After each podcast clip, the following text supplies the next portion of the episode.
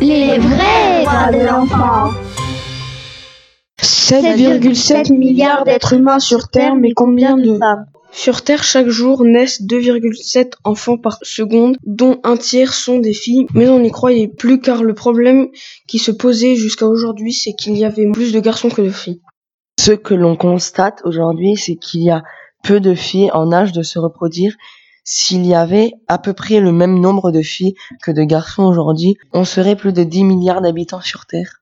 C'est en Chine et en Inde qu'on souffre beaucoup plus d'une évidente carence de femmes depuis plusieurs décennies. La Chine est le pays le plus peuplé au monde, mais celui qui a le moins de femmes.